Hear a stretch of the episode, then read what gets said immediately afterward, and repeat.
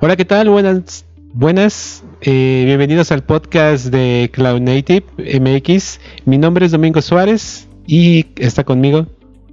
Aquí Marco Muñiz. Buenas noches, tardes, la hora que vean este podcast. Este, pues muy contentos porque estamos en el episodio número 17. Para aquellos que no nos han escuchado antes, en este podcast tratamos de pues bueno, damos la actualidad, ¿no? En cuanto a Cloud Native, lo que encontramos en la semana. Este es un podcast semanal. Entonces, eh, pues bueno, comentamos noticias, comentamos recursos interesantes y a veces damos nuestra opinión con respecto a tweets o cosas que ocurren en el ecosistema, ¿no, Marco? Así es, tratamos de compartir todo. Y hoy es el episodio 17. y, tal vez buena música. este. Entonces, pues bueno, sí. Justamente esa canción, bueno, para los que no son de México, es una canción que es medio famosilla, ¿no? De los 17 años, ¿no? Pero bueno, ese es el episodio 17. En fin. Muchísimas gracias a todos. Eh, antes de comenzar, rápidamente quiero mostrarles, bueno, presumirles un poquito y agradecerles las estadísticas de nuestro canal de YouTube. Eh, es increíble. El último mes eh, hemos tenido un crecimiento bastante grande. creo yo que se debe a dos factores. El primero es que estamos cumpliendo nuestro propósito de grabar cada semana. Entonces creo que a la gente le gusta eh, tener contenido regularmente. Y la otra es que también esta semana tuvimos eh, un, stream. Em, y pues bueno, de hecho creo que fue el que tuvo más vistas esta semana. Eh, de hecho fueron bastantes. Entonces pues bueno, muchísimas gracias a todos los que nos acompañaron ese día y a los que han estado viendo el video. Entonces pues básicamente es agradecerles ¿no? su, su apoyo y, y que sigan nuestro contenido. Entonces muchísimas gracias. Sí, muchas gracias. Díganos su feedback. Mm. Sí, claro. Pues bien, entonces pues vamos a darle duro, ¿no? Hoy tenemos bastantes notas, esperemos eh, hacerlo más corto que otras veces, pero pues bueno, veamos qué tal. Sí. Bueno, eh, pues empecemos. Eh, la primera es este una un post sobre una actualización de Cake Native. Eh, el post es muy sencillo. Eh, eh, habla de los de esos dos componentes que, con los cuales funciona Knative, que es el serving y eventing. entonces este chavo lo que pues trata de, mostrar es los cambios que, que, que hay con esta versión 0.12.0 y pues lo interesante es de que también al final tiene un tutorial de, cómo tú puedes este, eh, implementar Knative en, cualquier este eh, bueno en este caso es específicamente con GCP porque el chavo es un eh, developer advocate para Google. Entonces este pues es, es como su su demo eh, eh, de Knative en eh, GCP. Bien, entonces um, buena, nota esta de Knative que desgraciadamente yo no he visto que mucha gente lo esté usando. Sí, um, no, no se escucha mucho, ¿verdad? no, desgraciadamente. Pero probablemente sí hay una comunidad ahí fuerte, ¿no? Posiblemente. Eh, sí. Mm, veremos que si podemos encontrar algo más, más adelante. Bien, entonces, pues bueno, la otra nota que ya pasamos a los tweets. Esta semana tenemos muy pocas, de hecho fue la única noticia, ¿no? Lo que sí traemos bastante son bastantes tweets y referencias al día de hoy. la, siguiente es de hecho otra noticia, entonces esas sí, sí son las únicas dos. y es este eh, eh, una noticia de que eh, esa empresa Trigger Mesh, que es que em, ofrece em, una plataforma para implementar serverless en, cloud o en on-premise. Este, le han invertido eh, 3 eh, millones de dólares de, dos este, em, eh, venture capital.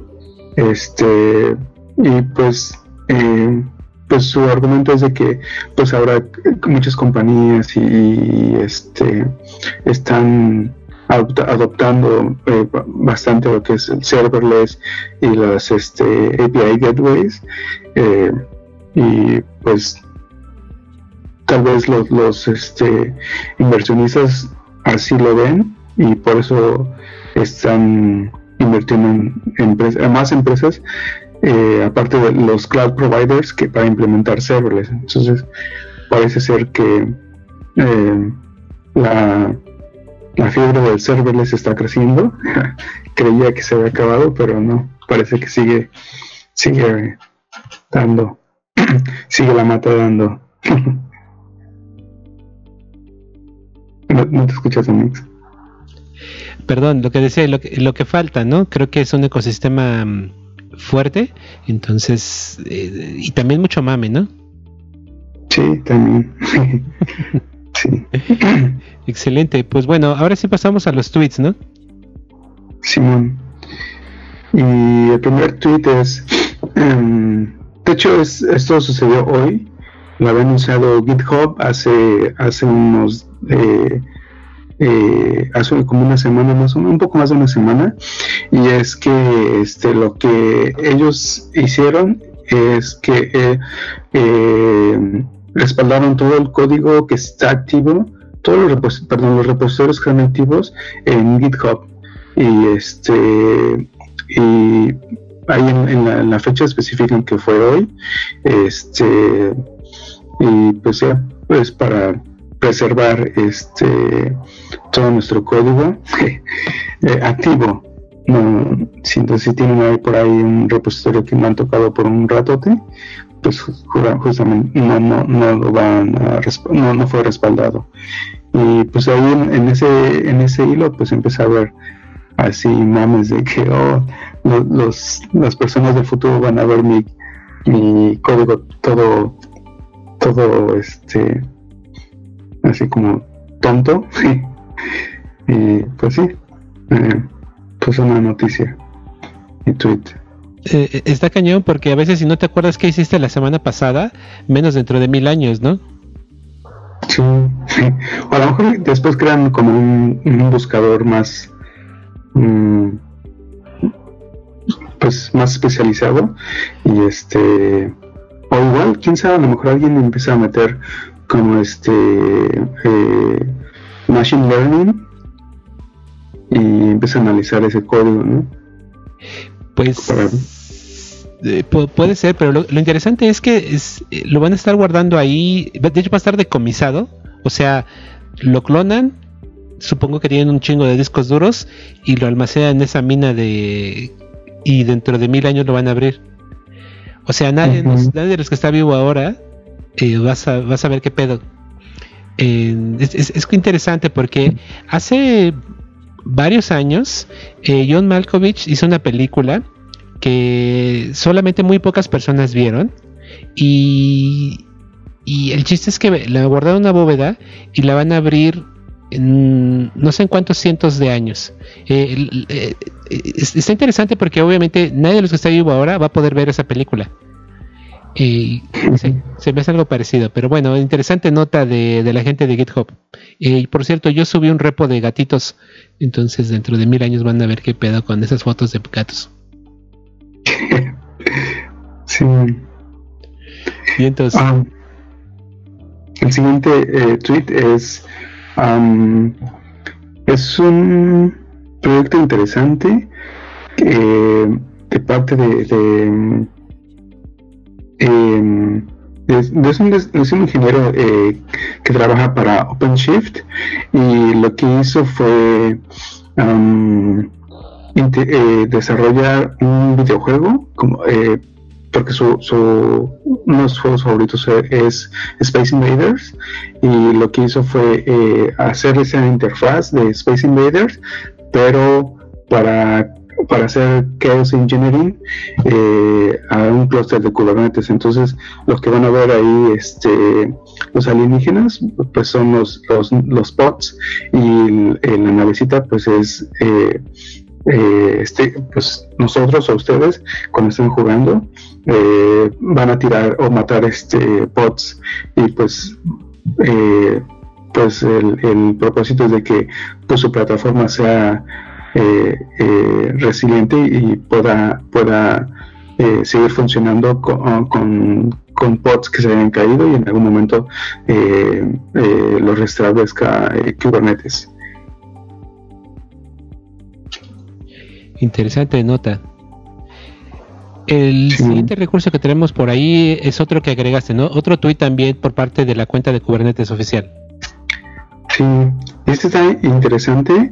Lo que hace es el, em, eh, agregan este, eh, CSI Ephemeral Inline Volumes que está en, beta, todavía, está en beta, pero lo, que hace es de que eh, cuando nosotros eh, montamos volúmenes y, ya, saben, cuando integramos nuestros secrets, pues eh, podemos montar esos secrets como, parte de, nuestro, eh, nuestro file system. el problema es de que pues eso, eso es, este, esos secrets se quedan ahí. Entonces, este, lo que hace este, este este, este recurso es de que van a ser, eh, bueno, ephemeral. Eh, cuando su, pod eh, muera, ahí también los secretos que están en el file van a ser este, eliminados. Entonces, pues creo que es algo interesante sobre el tema, sobre, todo en el, en el tema de seguridad. Wow, buena, buena nota, ¿no? Me recuerda mucho a los volúmenes de tipo MTDIR ¿no? Que cuando se muere el pod también se van ah, todos. De, hecho, sí, están basados basado en ese concepto de MTIR. Genial. El siguiente tweet me pareció muy interesante que lo encontré en la semana. Eh, eh, es, es, alguien que hace la mención de que dice que si bien mucha gente de Google o de empresas muy grandes comparten muchas cosas interesantes y, en conferencias, a veces el resto de los seres humanos, eh, de los mortales, vemos todo eso y queremos implementar ese tipo de cosas en empresas o en casos de uso donde no es necesario, ¿no? Entonces, me parece bien interesante eh, reflexionar al respecto porque si bien muchas cosas que hace Google están muy chingonas, pero a veces no aplican para nuestro contexto, ¿no? Entonces creo que ese tweet me pareció muy interesante por eso, ¿no? Una pequeña reflexión al respecto. Sí. Mm. Eh, y también encontré otro tweet muy interesante por parte del mismísimo Darren eh, que él es el uno de los co-founders de Rancher eh, la verdad es que todos sus tweets son increíbles. De hecho, yo tengo activadas las notificaciones. Cada tweet me, llega una notificación. Y él, eh, recordemos que Rancher hace varios proyectos para Kubernetes y uno de ellos, pues, bueno, es K3S, ¿no? Eh, pero bueno, tiene varios más. Él hace aquí la mención de que dice, es una también una reflexión acerca de etcd. Eh, durante años, etcd ha estado muy acoplado a Kubernetes, ¿no? Entonces, él, él, él, hace aquí la mención de que dice, creo que es tiempo de movernos más allá de etcd, eh, de que etcd sea la única, el único almacenamiento, ¿no? Eh, si bien ya Microsoft con Azure, ellos ya pudieron desacoplarlo porque de hecho están usando este su base de datos. Ay, olvidé ahorita el nombre de la base de datos de Azure. Cosmos. Ándale, Cosmos. Eh, y también dentro de Rancher, ellos ya lo hicieron para K3S. Eh, internamente K3S no utiliza etcd, utiliza em, SQLite, me parece. entonces, eh, pero bueno, son eh, creo que es importante esto que menciona y es una reflexión muy interesante con respecto al futuro que pueda tener el API de Kubernetes. Sí, y bueno, lo, que este cuate dice de que pues eh, una alternativa más ligera a etcd que tal vez algunas implementaciones eh, o cluster no requieren de tanto, inclusive para trabajar localmente, pues no requerimos algo tan eh, eh, complejo como etcd, entonces hay em, propuestas más ligeras. Claro, y, aquí para el respaldo de, tu clúster, muchas veces las operaciones están basadas justamente en sobre etcd. Eh, pero gracias a proyectos como Velero, que utilizan el API de Kubernetes, entonces eso te va a permitir sacar respaldos de cualquier tipo de almacenamiento. Entonces, eh, creo que eh, herramientas del tipo de Velero van a tener mucho futuro más adelante. Y luego está ahí los tweets, creo, y continúan las referencias, ¿no? Que vienen bastante chingonas, ¿no? Sí. Em, nuestra primera referencia es este Google Cloud, Cloud eh, um, perdón, eh, Google Cloud Foundation Toolkit.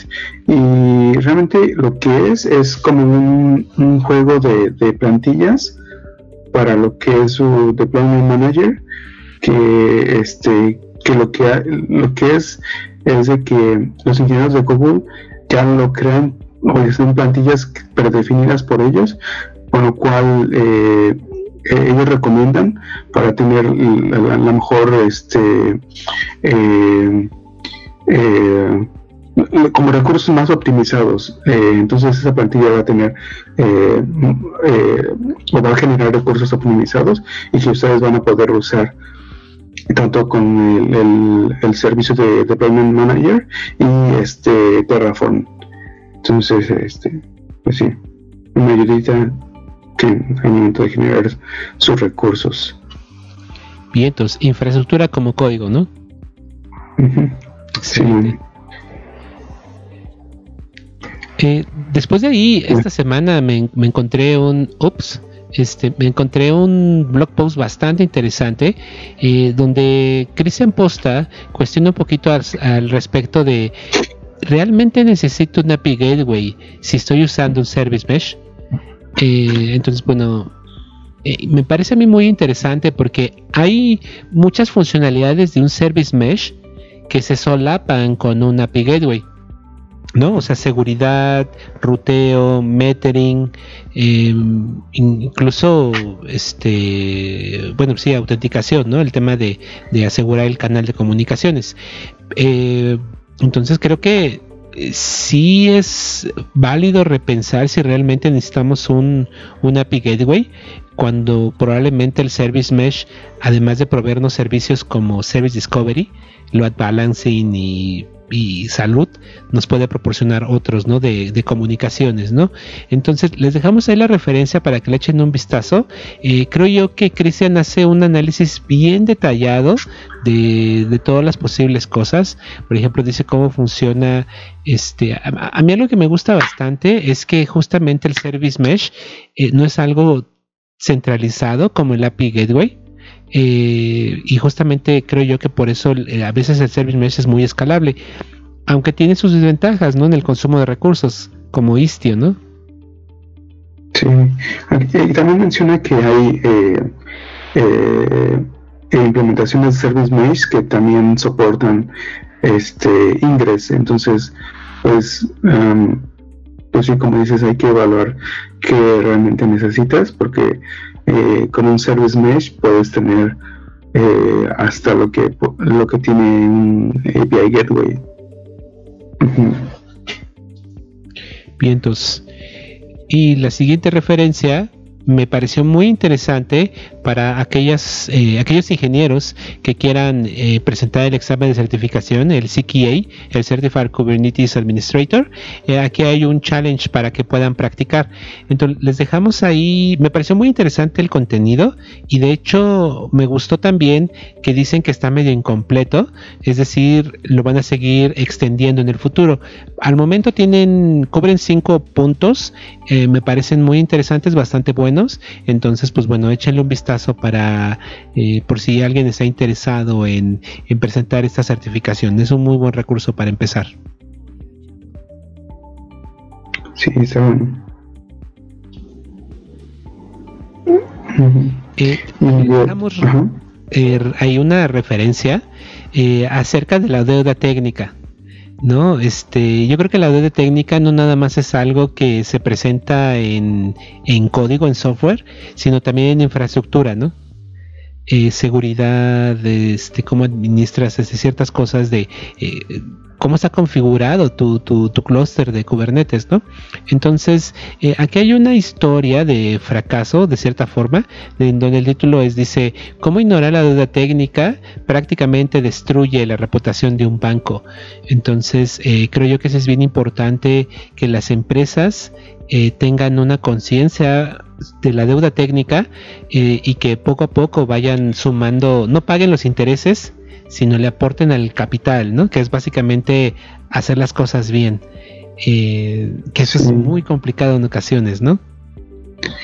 Sí, o sea, también entendemos que hay que sacar un proyecto o un producto rápido, pero eh, como dices, también, pues ahora lo, va, lo sacamos, pero también deben de contemplar de que por hacer, obtener, sacar esto rápido, pues no tuvimos la oportunidad de pensar o de hacer lo mejor posible. Entonces, este, pues debe de, decir, bueno, ya sacamos esto, nuestra siguiente fase es, eh, eh, em, pues, como repensar qué, qué, podemos eh, hacer mejor de, nuestro, de nuestra implementación. Y fíjate que también el autor menciona como subtítulo algo muy importante dice, y arruina un equipo. Eh, mm. No nada más es importante las empresas, sino obviamente pues los equipos que sustentan las compañías. y cuando trabajamos juntos, Marco, en algún momento nos pasó eso, ¿recuerdas? O sea, nos quemaron, ¿no? Sí. y no está chido. Sí. Pero bueno, da para pensar mucho y para actuar sobre todo. Simón. El siguiente es una referencia que este es eh, comandos que cada desarrollador, eh, cada ingeniero eh, deberá de saber. Entonces son comandos de Git. Em, creo que sí es importante saber cosas básicas porque me he encontrado con desarrolladores que ni siquiera saben cómo por ejemplo, cómo construir su aplicación, que llevan mucho años eh, trabajando con cierta plataforma y pues ni siquiera saben cómo construir su aplicación. Entonces, eh, conocer todo eso, por ejemplo, también eh, con el post que, tienes, pues es enseñar que hay otras cosas o, comandos en Git que podemos usar y que nos pueden dar alguna ventaja en, nuestro en nuestra chamba. ¿no? Simón, por ejemplo, la diferencia entre merge contra rebase. Eh, hay, cosas que a veces no, usamos tanto y que son bastante útiles, ¿no? Y sobre todo entender que Git es un sistema de controles distribuido. Eh, esta semana vi un tweet de alguien que decía que no manches, se cayó GitHub, no puedo trabajar. Y me quedé, ¿what? Sí. Pero bueno, eh, por no. a lo mejor le mando esta referencia.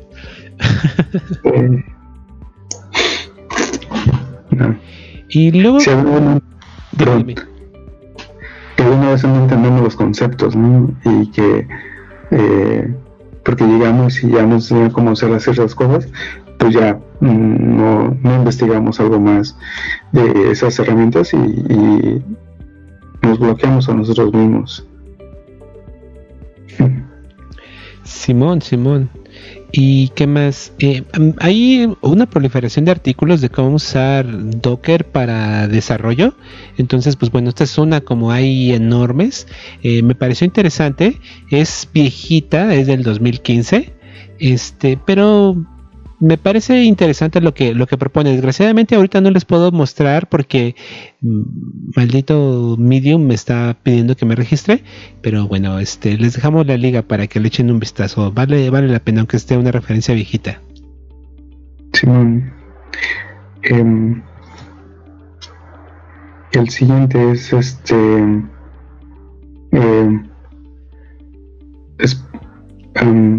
habla, hablamos, uno habla sobre los logs en Kubernetes, eh, la realidad con lo que, lo que esperamos, que eh, pues necesitamos como entender otra vez, como entender esas herramientas y los logs, cómo, cómo los podemos este, extraer de Kubernetes, porque no es así como eh, transparente de leerlos y este y el post pues, nos, dice que hay unas soluciones para hacer eso más más sencillo de, de, eh, digerir ¿no? Sí, a, mí la, este documento me pareció muy didáctico porque hace una pequeña eh, recopilación y habla mucho acerca de teoría de logs. Este, y creo yo que sí vale la pena, obviamente, eh, eh, rascarle acá, porque como operadores de Kubernetes, muchas veces nos la pasamos haciendo kube control logs ID del pod. Y está chingón. O sea, si necesitamos agregarlos, necesitamos poner herramientas como, no sé, FullND, Kibana o Elasticsearch o Loki, que están, mm, tengo muchas ganas de, de, usar Loki en el futuro, que es la herramienta de agregación de logs de, de Kibana, eh, bueno, más bien de, no, de, eh, de Influx Data, ¿no? Creo. Ah, no, es un proyecto de Grafana, tienes, perdón, sí, sí, sí. Y, y, lo que está gacho, y justamente es una de las críticas que hace el autor, que se llama. Ah, bueno, es el, es el staff de Flant, es una compañía. Eh, ellos dicen: es 2020 y todavía no hay una solución común para agregación de logs en Kubernetes. O sea, es un gran pedo. No se ha resuelto. Entonces, pues obviamente, aquí el reto importante es que eh, si tú en tu empresa tienes varios clusters de Kubernetes y esos clusters están siendo operados por diferentes eh, equipos o personas, es probable que cada uno de ellos eh, elija su propia solución o herramienta de agregación de logs. Y cuando hay problemas, ¿no? Em, em, eh, pues ahí empieza el desgarriate, ¿no? Empieza el desmadre porque pues, el que lo hizo no está, ¿no? Exacto. O tienes que entender, eh, pues tú como nosotros como usuarios podemos tenemos que entender otra vez diferentes este plataformas para em, eh, pues para saber qué está pasando con nuestras aplicaciones.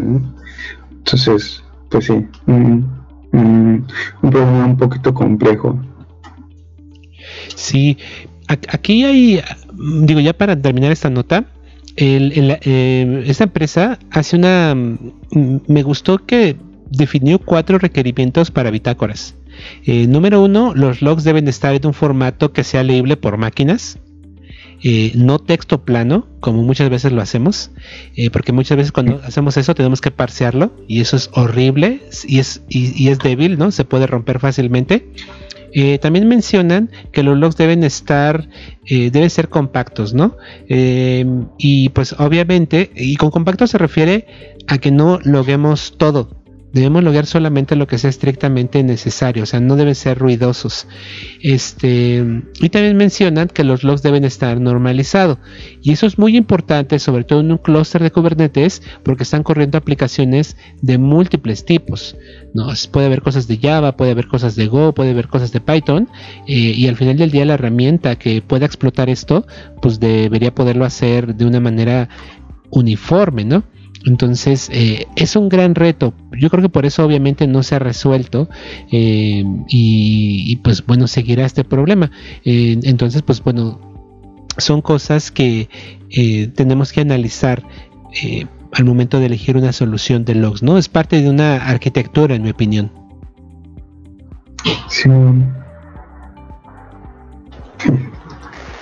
Y después tenemos otra referencia que me pareció muy didáctica, ¿no? Sí, es cómo podemos integrar un eh, a nuestro cluster de Kubernetes.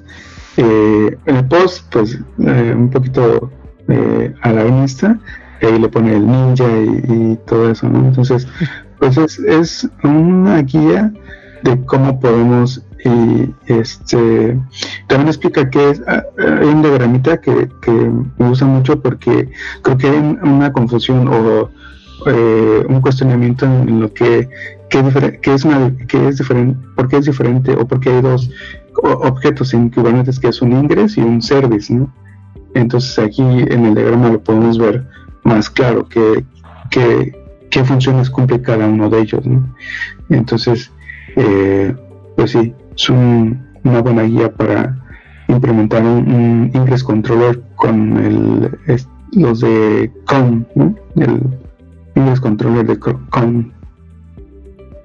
Que, que, está muy chingón, la verdad. Este creo que este tiene hasta una herramienta gráfica eh, para que puedas ver las eh, pues las reglas del ingress, está muy chingón.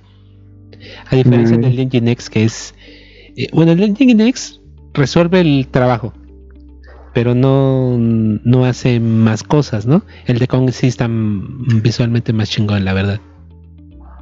pues tenemos más métricas, ¿no? Métricas de todo. Métricas y pues sí, una interfaz gráfica cuando tenemos nuestras, nuestras eh, reglas.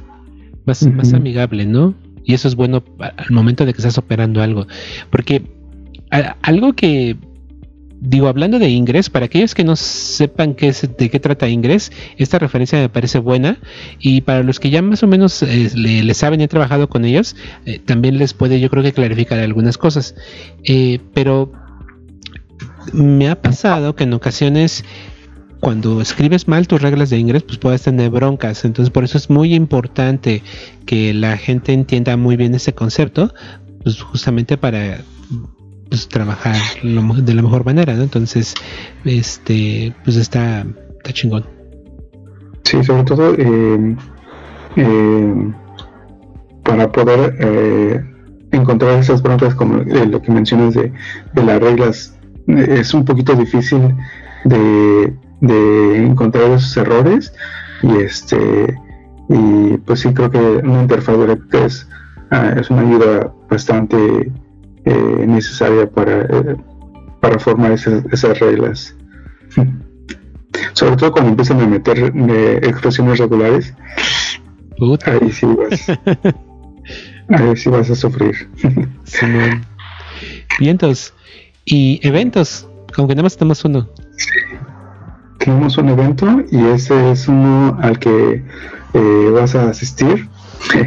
y entonces este Google eh, Cloud Next, em, para, que se hace en, abril en San Francisco, eh, pues es, su anuncio. Lo, chido de este post es que eh, ah, sí, ofrecen un código, un código que, que, te, que te da un descuento de 500 dólares.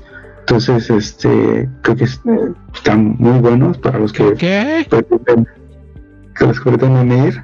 Este, les 500 dolarucos para que lo gasten en, en, en algo más. Exacto. oye, no lo, no lo había no lo había notado, pero es cierto, 500 dolaritos es bastante bueno. De, de por sí, el, el, ticket sí se me hace un poco caro. Creo que vale 1600 dólares, ¿no? A ver, no, ahora no, sé. Deja ver. No, 1700. Ah, ok, me equivoqué por 100 dólares. pues es caro. Sí. Y bueno, pues ya nos dirás qué tal, qué, qué eh, tus, tus, este, tu experiencia y cuántos días son, son este, tres días, ¿no? Sí, son tres. Pues este año mi, mi, plan para este evento es meterme más al tema de certificación. Entonces, porque es mi objetivo de este año, este, eh, certificarme en tomar alguna de esas certificaciones que ellos tienen. Entonces voy con la intención de, este, pues meterme más en ese aspecto y pues espero lograrlo. Entonces, eh, fuera de ahí, el, el, año pasado también fui, estuvo, estuvo bien. eh, eh pero también creo yo que debí programar mejor mis eh, mis sesiones, ¿no? Debí haberlas programado mejor porque hay un chingo de contenido. Entonces, eh, pero pues sí, ya, ya, ya sé, en algunos meses digo, falta bastante entre comillas, ¿no? Son pues, dos, casi tres meses, o sea, tienes dos meses y medio. Se van como... Creo que, creo que ya no es tanto, yo creo que ya deberías haber eh, empezado ahí con, con tu agenda. Creo que sí, ¿eh? creo que sí. Sí. Es, lo que voy a hacer. Sí, la verdad no sé qué tan, qué tan bueno sea. Este, eh, pero pues pasaron experiencias con el, con el KeepCon y el, el Reinvent. Eh, pues sí es, es necesario crear tu, tu agenda y pues ya te estás tardando mano. sí, bueno, me voy a aplicar ahí. Va que va. Pues bien, entonces, ¿y nuestro repo chingón de código que tenemos esta vez? Sí, es, es un proyectito que está muy interesante. Eh, se llama Secrets Init. Y lo que hace es, este proyecto es que corre eh, como un proceso de sistema y lo que hace es que te dispone de tus... Ah, lo, chido de este, de este proyecto es de que tiene integración con, con los System Manager Parameter Stores de Google y, y también los eh, Secret Managers de, de perdón, eh, de AWS, lo del Parameter Store y Secrets Manager y también con Google los Secrets Manager entonces, este, lo que hace este proyectito es que eh, te toma esas, esos secrets o los parámetros de, depende de tu servicio y te los, los, hace disponible a tu contenedor como eh, variables de, ambiente. Entonces, pues así no tienes que preocupar eh, para tenerlos disponibles como lo que, lo que mencionamos al principio como este como un archivo en tu en tu en tu sistema de archivo entonces este pues sí un poquito creo que es un poquito más seguro este y eh, pues sí eh, más seguro que los que tener los, los secretos en, los archivos no sí los, los secrets de Kubernetes es algo que está eh, chale, está gacho, la verdad. Me falta, ajá. Y, Lo que se da bueno es, eh, tener una integración con, con las eh, llaves, ¿no? Eh sí, llaves de encriptación para los diferentes proveedores, para que al momento que tú creas un secret, automáticamente los encripten con las llaves que tú, que tú definas, ¿no? Ah, sí, porque ese es un tema. O sea, etcd eh, sí puede guardar en reposo la información cifrada de los secrets, pero pero tienes que configurar el cluster. Y es una llave que te pone Google, no la pones tú. Ah, ya. Está, está, está gacho eso. Pero eso solamente supongo que con eh, el servicio administrado de, de, Kubernetes para Google, ¿no? De hecho, eso pasa con cualquier servicio administrado. ¿Ah, ¿Sí? Sí, Simón. Eh, pero obviamente, eh, sobre Sí, sí, sí, claro, en los administrados. Eh, si tú, por ejemplo, aprovisionas un clúster de Kubernetes con COPS o con alguna otra herramienta que instale Kubernetes, sí puedes controlar eso pero tú te encargas de todo. Em, y pues bueno, eso puede también ser algo retador, ¿no? Pero sí, la seguridad vemos que es algo que está pegando, bueno, no pegando, pero pues obviamente hay más enfoque en la seguridad ahora. Y pues bueno, no, no pongan sus sus eh, su configuración de Kubernetes eh, toneladas de variables de ambiente con los valores y lo pongan en Git Está gacho. Ah, sí.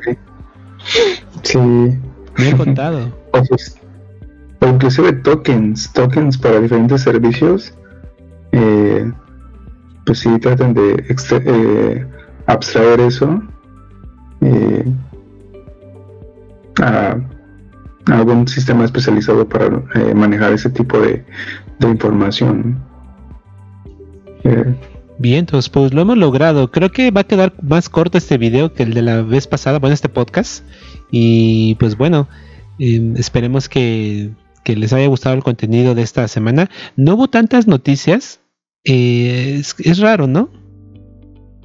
Sí, a lo mejor andábamos dormidos que no nos dimos cuenta. Eh, Seguramente. Pero ahí vamos a poner eh, más atención. Entonces, pues muchísimas gracias Marco, estamos llegando al final. Eh, y pues bueno, agradecerles nuevamente a los que nos escuchan, a los que ven el podcast eh, en todas las plataformas en las cuales estamos disponibles.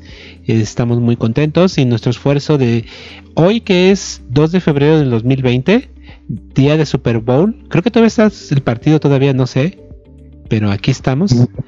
Y publicaremos esto el 4 de febrero. Pues este, sí, les agradecemos mucho y, y seguimos insistiendo, déjenos su feedback. Eh, su retroalimentación es importante para mejorar el contenido de, de, nuestra comunidad y, y, este y pues sí en algo que estén interesados en, en interesados en aprender o en, en, saber cómo funciona pues este pues abiertos a discutirlo ¿no? Así es. Pues bien, entonces, pues muchísimas gracias Marco también por tu tiempo y por estar aquí como cada domingo en la noche. Sí, esperamos seguir con esto. Va que va. Pues bien, entonces, pues me despido. Muchísimas gracias. Hasta luego.